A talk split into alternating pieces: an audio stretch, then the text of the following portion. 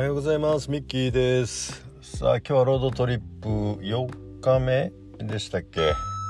西日本一周ロードトリップに今出てきておりましてね、えー、宮崎県に今滞在をしております。えっとねあのー、昨日は台風ということで九州上陸しておりましたけども今日はね台風一過えー、すごい青空でですね、えっと、海から上がる朝日、ご来光をね、えー、眺めて、えー、今、えドライブをしております。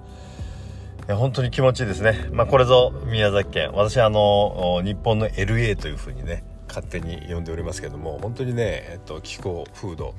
似てますね。え人も明るいですし、食べ物も美味しい、え懐かしの LA をね、え本当に思い出す、いい素敵な場所です。さあ今日はですねえー、っとえー、7つの習慣のね、えー、サマリーシリーズということで、えー、お届けしておりますけどもえ、っと昨日までね、え、っと2つの章をサマリーしました。主体的であるそして、えー、終わりを思い描くことから始めようと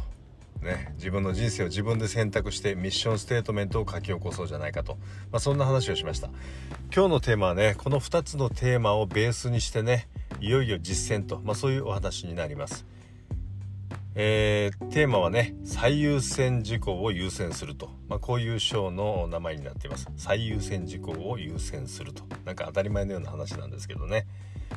えー、まあ、この最優先事項を優先するというのはねまずもってやはり最優先事項が何かを決めること。これが大事だなというふうに書いてあります。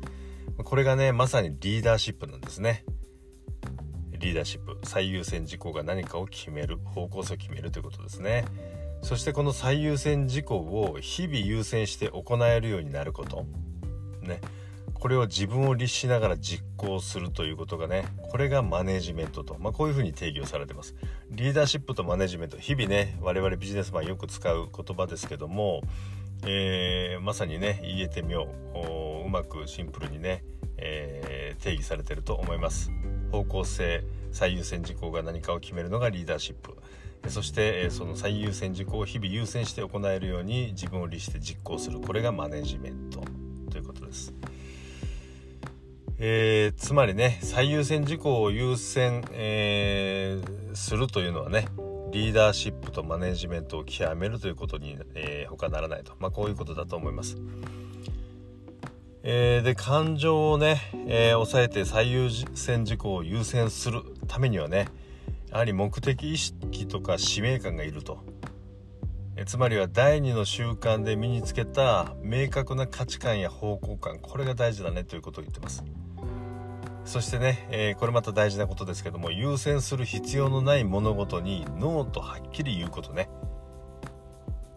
はい。そしてこの章では緊急ではないけども重要なことを実行しようと。いわゆる緊急ではないけども重要なことというのはね、えー、例えば人材育成とかね組織風土の改革とか、まあ、そういうことですね。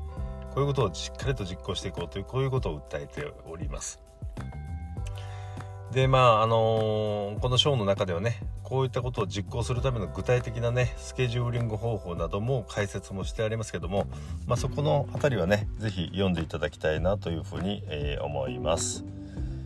えー、ちょっと長くなりますので一旦ここで切ります。